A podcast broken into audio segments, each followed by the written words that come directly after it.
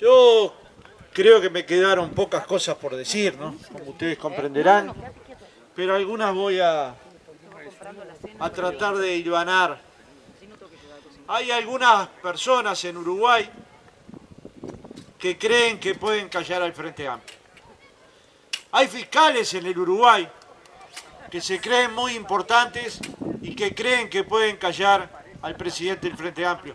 Por momentos, el herrerismo cree que puede callar al Frente Amplio y al Frente Amplio no lo calla nadie. Tengan la convicción de que el Frente Amplio no se calla, no se cayó ni se callará. Eso no significa no respetar a la Fiscalía. He visto más de una vez las declaraciones que hice sobre la fiscal y no encuentro, ni encuentra mi abogado, mi querido compañero que fue secretario de la presidencia de nuestro querido presidente Tabaré Vázquez, Gonzalo Fernández, ninguna causa de difamación a alguien o injuria, ni a ella ni a nadie. Pero resulta que están investigando al gobierno por, como dijo Mario, el caso Atesiano, que es mucho más que el caso Atesiano, es la cúpula policial era un escribano que estaba vinculado a Tesiano. Era un conjunto de cónsules. Y era la responsabilidad política que aquellos que iban a ver a Tesiano para hacer negocios entraban y no se registraban en la puerta de torre ejecutiva. Y ahí mismo, en ese edificio donde funciona la inteligencia estratégica, se hacían negocios de corrupción. Y ahora ya no es una presunción del Frente Amplio, cuatro delitos de corrupción tiene Atesiano en un acuerdo abreviado. Que no comprendemos cuál era el apuro y seguimos sin comprenderlo. No es por el tamaño de la pena, incluso la pena podría haber sido menor, es porque falta saber cómo es que en el Uruguay se avaló que siguieran dos senadores de la República con fines extorsivos, como el caso de Charles Carrera y Mario Vergara, una vergüenza nacional. ¿Cómo es que se permitió que en nuestro país se siguiera al ex jefe de policía Mario Lallera? ¿Cómo es que se siguieron adolescentes de 14, 15, 16 años del Liceo 41 y a por el pecado horrible de que eran feministas? Increíble, increíble. Es increíble escuchar a la familia Tesiano al padre y al hermano decir que cuando Alejandro diga van a decir toda la verdad. ¿Y cuál es toda la verdad? ¿Por qué no le preguntan ahora cuál es toda la verdad? ¿Cuáles cosas son las que faltan? ¿Cuáles son las cosas que faltan a explicarle a la sociedad? En siete mil palabras el presidente no explicó ni una, ni una, ni siquiera por qué contrató de jefe de seguridad del presidente, a quien tenía más de 20 indagatorias por estafa, por hurto, por libramiento de cheques sin fondo y había estado dos veces preso. En las manos de esa persona pusimos la seguridad del jefe de Estado y de todos los jefes de Estado que llegaran al Uruguay. ¿Y dónde está la autocrítica? ¿Y dónde está? ¿Y cuál es la seguridad? Preguntaba la senadora Silvia Nane que tenemos de que nuestros aparatos telefónicos no estén intervenidos, que no nos estén siguiendo, que no nos estén haciendo una carpeta. Y si se la pueden hacer a dos senadores, en el caso de Charles Carrera quedó claro que hubo una carpeta, ¿no? Pero si se la pueden hacer a dos senadores, ¿qué no podrán hacer con los demás uruguayos y uruguayas? Y la garantía que tienen los uruguayos y uruguayas, una de ellas, es que el frente no se va a callar el frente cada uno de estos actos los va a denunciar y sabemos que detrás de cada esta denuncia nos cae una pedrada, un insulto, una descalificación, como el otro día le entregué una carpeta más o menos del tamaño de una resta de hojas de insultos de senadores de la República, de miembros del gobierno, de ministros sobre el Frente Amplio. Pero además no se va a callar porque como dijo Mario, somos una fuerza que pugna para volver a gobernar. Y no porque sí, no porque se quiera ganar una elección, Esto no es un partido de fútbol. Acá hay dos proyectos de país. Uno es el herrerismo, que recorta salarios, jubilaciones, que coloca a personas por debajo de la línea de la pobreza en más de 100 mil, que aumenta los, los impuestos en plena pandemia y afloja la cincha cuando empieza la campaña electoral contra el proyecto progresista, que a cada niño le dio una computadora, que sacó a 100.000 uruguayos de la ceguera operándolos en el hospital de ojos de cataratas y de glaucoma, que generó el mayor presupuesto de la educación de la historia, que duplicó el salario de las maestras y de las profesoras, que triplicó el salario de las trabajadoras domésticas, a veces nos dejamos de decir cosas, compañeros. También nos tenemos que parar mejor, más firmes. Nos dejamos de decir que no hicimos nada por los jubilados.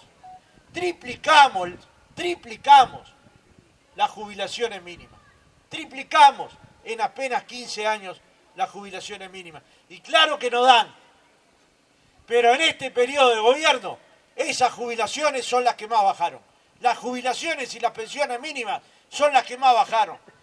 No habrá diferencias entre el herrerismo que concentra la riqueza y deja a un conjunto de gente al costado del camino y el progresismo que vino a construir una agenda de derechos que como los compañeros brillantemente han hecho en esta muestra, cambiaron la historia del país. Yo puedo decir, como han dicho muchos compañeros, con mucho orgullo de ser frente amplista, que esos 15 años representados por los gobiernos de Tabaré, acá hay varios ministros de ese gobierno, está nuestro querido compañero Toto Rossi, que como decía el diputado departamental, cuántas obras tuvo ese país en 15 años, no da un libro para poner las obras que el Uruguay construyó en 15 años. Acá están los senadores Vergara y Olesker. Parece que, que Olesker no era economista, pero la justicia es de las cosas más burdas, de las... Creo que es peor aún que la citación a mí de la justicia, creo que es peor. Pero resulta que a alguien se le ocurrió decir que Olecker no es economista. Y por suerte en el Uruguay, por suerte, hay cosas que se mantienen inalterables. Hasta los economistas más conservadores dijeron que era una vergüenza decir que Olecker no era economista y ayer la Facultad de Ciencias Económicas dijo que Olecker tiene más formación que los licenciados en economía, con lo cual volvió a tener el título de economista, ¿no? Cosa que no era poco importante, era poco importante para Daniel, pero muy importante para quienes quieren ensuciar a Daniel.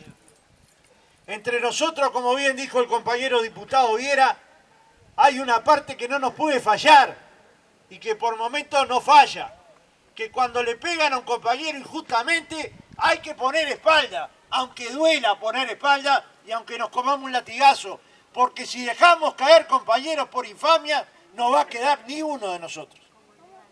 Fíjense en todo este caso brutal que veníamos mencionando del caso Atesiano, el único indagado es un dirigente frente a Plista, Gustavo Leal. Es increíble si no fuera una novela, habría que hacerla. Porque todos nosotros podemos interpretar si estuvo bien o mal en ir. Lo que nadie duda en el Frente Amplio, que quede claro sobre papel, que tiene derecho a ir. Y en este país, lo que no está prohibido está permitido. Y juzgar una reunión privada es un abuso. Le guste a la fiscal Fossati o no, es un abuso como bien dijo el abogado Diego Camaño. Y en este discurso del otro día de la calle, también comparto lo que dijo Nicolás. Uno es el país en el que vive la calle y otra cosa es la calle en donde vive la gente. En donde vive la gente están comprando de 250 gramos. En donde vive la gente, la gente va al hospital y no encuentra diaformina, y no encuentra medicamentos para la presión y no encuentra medicamentos para enfermedades crónicas. En, la calle donde vive la gente hay 80.000 pobres más de lo que había en 2019 que están yendo a comer a ollas populares perseguidas por un gobierno con una hazaña increíble. No es de un buen samaritano perseguir pobres que alimentan pobres, y mucho menos prejuzgarlos. Y así ha sido el ministro Lema, que ahora le ha dado un presupuesto que uno no quiere ser mal pensado, pero suena más a carnaval electoral que a preocupación por los pobres. Suena más a reparto de harinas, fideos y aceites por preocuparse porque la gente tenga los recursos para comprar la comida que quiera comer. Y claro que parece mentira, pero acá quedaron dos proyectos de país. El herrerismo, que está fracasando, que se dio un conjunto de incumplimientos, no los voy a nombrar porque los acaba de nombrar casi minuciosamente Vergara, pero qué hablar de los combustibles, ¿se acuerdan? Si gana el Partido Nacional, los combustibles no van a aumentar. Había un estadio lleno, pobre estadio, ¿no? Wander capaz que cambia de estadio. Pero lo cierto es que no han cumplido con no bajar los salarios, con no bajar las jubilaciones, con no bajar los niveles de pobreza. Voy a terminar, porque los demás temas fueron tratados, con un tema que increíblemente no trató el canario Frati, que es el experto. Pero durante todo el mes de enero, cuando el sinvergüenza del senador da Silva dice que nosotros estábamos con la arena en los pies, estaban trabajando los compañeros del agro, de la Cámara de Senadores y de Diputados, los compañeros de la unidad temática del agro, coordinando con la presidencia del Frente Amplio un conjunto de medidas para paliar la situación brutal que están sufriendo hoy también los productores agropecuarios pequeños, medianos, familiares. Y nos fuimos a reunir a Jun. Y si hoy estaba caluroso, ese día 24 de enero en Jun habían 80 grados. Y ahí se aprobaron 10 medidas que al otro día las pusimos en papel y se las entregamos al gobierno uruguayo. Y ni siquiera tuvimos una respuesta formal de recibido. Así trata el gobierno uruguayo a la principal fuerza del país por todas las encuestas. No hay ni una sola encuesta en el Uruguay que no diga que el Frente Amplio es el partido más grande del Uruguay. Y así lo trata el gobierno. No nos digan que no hicimos propuestas porque las hicimos en seguridad. Fue el primer partido en entregar propuestas en seguridad. La hicimos por la sequía, la hicimos por la crisis económica, lo hicimos para sacar a las personas que habían caído por debajo de la pobreza. La hicimos, como bien dijo, acaba de decir Mario, para transformar la seguridad social. Es verdad lo que dicen los compañeros, que nosotros no vamos a ganar la elección con lo que ya hicimos. Pero si todos nos dedicáramos a hacer una muestra como esta, en cada plaza del pueblo, el Frente arrasa en la elección que viene. Porque a veces los cambios se pierden en la memoria. A veces los cambios quedan perdidos. Si nosotros logramos organizarlos, la gente no se va a dar cuenta que cada niño tuvo una computadora. No se va a dar cuenta. Yo no sé cómo hizo la calle, no sé quién le dio los datos a la calle, no sé si Silvia vos sabés o quién, pero cuando yo me fui de la enseñanza primaria de la escuela pública, el 100% de las escuelas tenían internet. Y ayer en el Parlamento le dio 30. ¿Cómo bajó 70? No tengo ni idea. Me parece que simplemente lo informaron mal al presidente. Pero no solo dimos una computadora a cada niño, como bien dijo el diputado. Además colocamos internet en cada escuela. Y si ustedes ven niños en la puerta de las escuelas, no es porque quieran ir los días que no hay clase, porque ahí tienen internet de calidad. Se habrá cambiado el Uruguay. Se habrá cambiado el Uruguay. Cuando sacamos 100.000 uruguayos de la ceguera, como dije hace un rato, Hoy estuve de mañana con Ernesto Murro en una de las tres actividades y recordábamos bien los testimonios de hombres y mujeres veteranos que conocían por primera vez a sus nietos. Yo no sé si ustedes imaginan lo que eso significa para un uruguayo o una uruguaya. Realmente, a hoy me años después de haber vivido aquel momento.